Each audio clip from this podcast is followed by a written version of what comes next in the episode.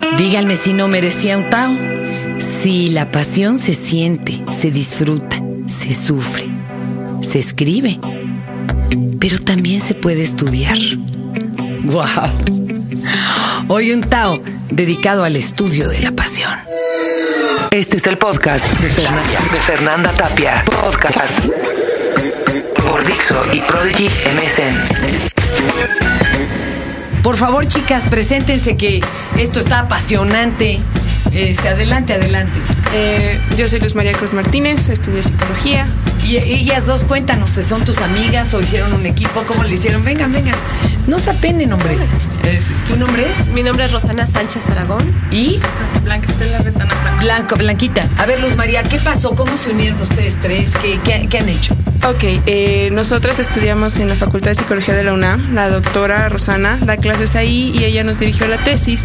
En algún momento ella empezó a hacer un proyecto acerca del estudio psicológico de la pasión, como emoción, como evento, todo lo que se relaciona con qué necesita tener una persona para poder ser apasionada, qué personalidad tiene que ver y nos invitó a trabajar con ella. Tenemos ya tres años haciendo ese, cuatro años. Tres, cuatro años trabajando en esto, qué maravilla. Y a ver, doctora, pero una pregunta. Las nuevas generaciones se nos parecerían muy desapasionadas, salvo sus muy contadas excepciones. Pareciera que hay miedo a apasionarse por el mismo miedo a la pérdida, entonces mejor no me apasiono y así no me duele.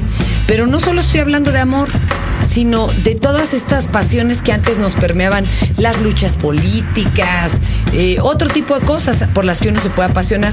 Pareciera que la única cosa que levanta actualmente pasión pues, son los partidos de fútbol, cosas por el estilo. ¿Qué pasa? ¿De veras se ha perdido la pasión en el estudio ustedes que han encontrado?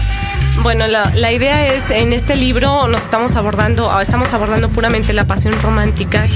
Sin embargo... Pero eh, pareciera que ya no hay hombre.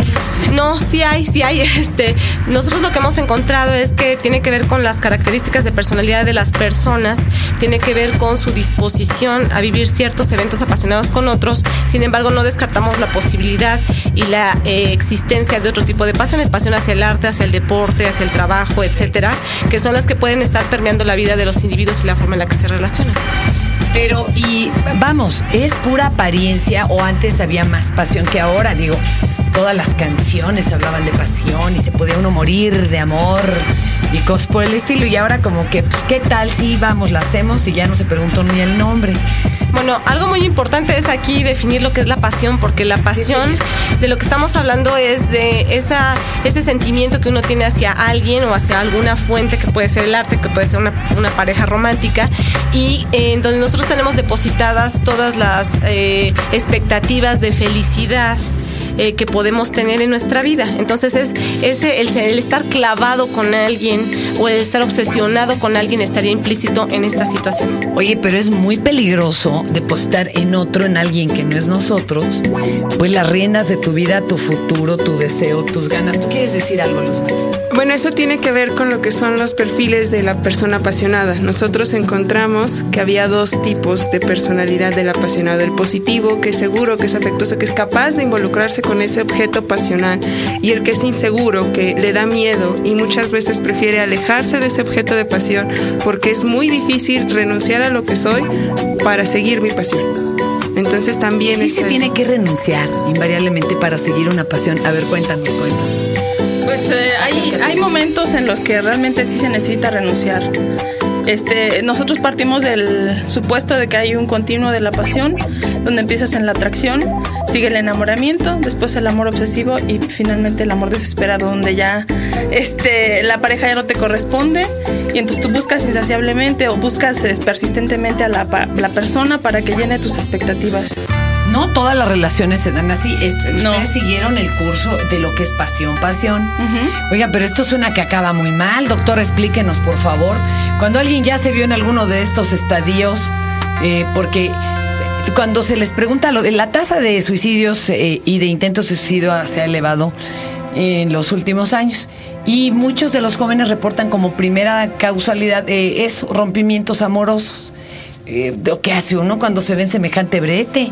Bueno, aquí tiene que ver mucho con los perfiles. Hay personas que lo sufren, o sea, la pasión se vive y hay quienes lo sufren y quienes lo disfrutan, que es algo que mencionaba Luz. Sí, entonces los que lo sufren, lo que están teniendo es una serie de características que les están impidiendo ver otras posibilidades, otras situaciones. A lo mejor son más obsesivos que otras personas y no alcanzan a ver la dimensionalidad. Desde luego, en este continuo que menciona Blanca, eh, no, no todas las personas pasan por todas las fases. Yo puedo estar, seguir de la atracción al enamoramiento, pero no necesariamente llego a la obsesión o al amor desesperado. O al revés, o de la atracción al amor desesperado en fast track, ¿no? Así en pase sí, que automático. Puede ser porque definitivamente lo que, lo que sucede en el amor desesperado es yo hago todo lo posible por lograr la reciprocidad en el otro, aunque no necesariamente el otro lo sepa. Claro. O sea, incluso lo sepa, ¿no? Entonces no es que diga yo no te quiero, sino a lo mejor nunca has visto que alguien está prendido de ti. ¿Se acuerdan de atracción fatal? Digo, Así no quiero espantarlos, ¿verdad? Pero, oye, ¿y ustedes entrevistaron a personas que se encontraban en ese estadio para el estudio? ¿O cómo estudiaron estos procesos? Bueno, la primera parte fue preguntarle a la gente qué era para ellos la pasión, cómo la sentían, cómo la vivían, qué hacían para que fuera más fuerte, más intensa. Y a partir de ello lo que se hizo fue, eh, Blanca estuvo más a cargo de eso, hacer toda una serie de instrumentos que evaluara qué son las características que tienen que ver con la pasión. Se revisaron muchos libros, desafortunadamente la mayoría extranjeros, por eso es importante ver un libro que es con datos mexicanos. Y la pasión latina, compañero, que es bien distinta. Donde- Los procesos. Se buscaron los rasgos de personalidad que caracterizan a la pasión. Y sobre esas eh, teorías, sobre esas pruebas, sobre esas cosas que se sabía, se construyeron muchos instrumentos, uno de los cuales viene en el libro, donde uno puede evaluar en qué fases de la pasión está, qué rasgos de personalidad presenta y cómo es que está viviendo su pasión. Pues a ver, si por sobre todo si ya no es funcional, ¿no? ¿Conociste algún caso que te impactara de alguna historia fuerte o de alguien que estuviera de veras en un estadio ya de estos obsesivos o difíciles? Bueno, en realidad, este, la parte que yo trabajo sobre relaciones y sobre la pasión es lo más negativo que sería la adicción al amor. Y donde sí ya estás clavado totalmente, es- tú vives en función de la otra persona y est- entonces estamos viendo y analizando casos de este tipo y donde hay asociaciones que permiten salir de este tipo de relaciones, pero sí hay casos muy impactantes en que todo, tú no eres tú, tú eres la otra persona y vives en función de la otra persona. Este, pero es difícil. ¿A ti te ha pasado, a alguno de ustedes les ha pasado alguna relación de estas? Y, y sé de los grupos que hablas, tenemos mucho, muchas visitas de ellos, por ejemplo, en diálogos de relaciones destructivas y todo. O se vuelve uno bien codependiente y luego no se da uno cuenta, ¿no? Hasta que lo ves desde afuera. ¿Ustedes han vivido algún estadio así? A ver, te avientan la pelota, Luz María, ¿qué te saben? Eh, yo fue en alguna ocasión, eh, dejé de hacer muchas cosas, o sea, ellas me conocen, yo vivo para trabajar. Y en algún momento dejé de trabajar por una relación así. Eh, ¿Cómo crees? el punto es que en mi caso la ventaja es que mi pasión primaria es mi trabajo. Te salvó eso. Entonces, como me estaba quitando tiempo de lo Ya que ven, yo quería, las workaholic, de, de algo no sirve. como me estaba quitando tiempo de algo que yo amaba, pues en algún momento dije ya basta, ¿no? Y fue difícil salir buenos terapeutas que existen que te ayuden a terminar de sacar esto para poder encontrar una manera más sana de llevar una relación. Te dolía. Sí, Ya no estaba siendo funcional. no para nada. ¿Cuánto te tomó curarte?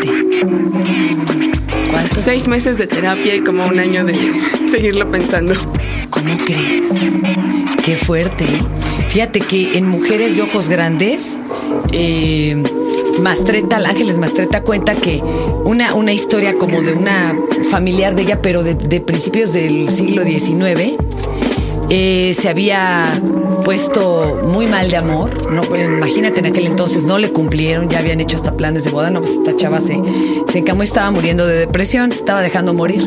Hasta que llegó otra prima bien alivianada, que pareciera como terapeuta natural, y le dijo: A ver, háblame de ese idiota. O sea, y la otra le empezó a hablar y hablar y hablar obsesivamente. Y al otro de igual, y al otro de igual, y al otro de igual. Bueno, dice que se echaron como seis, siete meses, donde diario lo obligaba a hablar y hablar y hablar de este tipo, hasta que un día la enferma le dio hueva. Ya se lo había sacado de encima, lo había vomitado. Y entonces ya se fueron de vacaciones a Europa. O sea, este par de niñas ricas, ¿no? Bueno, sí tiene que ver mucho con eso, o sea, las emociones son algo que se tiene que sacar, que se piensa, que se siente. Y mientras tú tengas el pensamiento ahí repetitivo, obsesivo, tus conductas compulsivas te van a llevar a seguir haciendo acciones relacionadas a esto. Oigan, eh, su libro confirmó ese de este, las mujeres que aman demasiado y amarse con los ojos abiertos. Así va un poco en esa línea, pero ya con visualización de eh, personas mexicanas.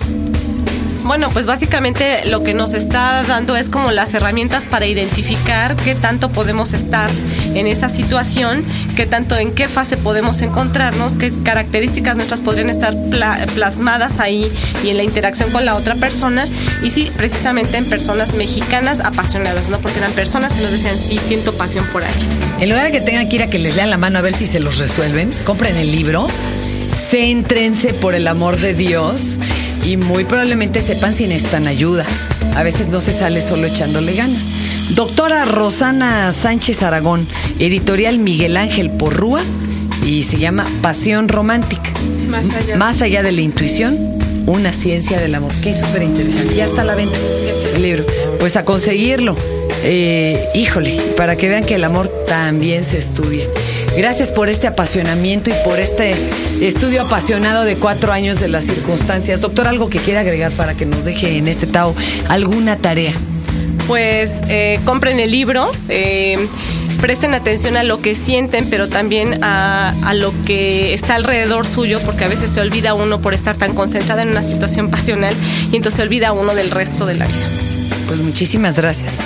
Yo me, yo me curé de espanto cuando me dijeron que el área del cerebro que siente eh, no es la que piensa. Y hace muchos años que no se hablan, pues imagínense. ¿Por qué luego hacemos lo que hacemos? Doctora, chicas, muchas gracias. No, no, de que gracias. Este fue el podcast de Fernanda, de Fernanda Tapia. Podcast por Dixo y Prodigy MSN.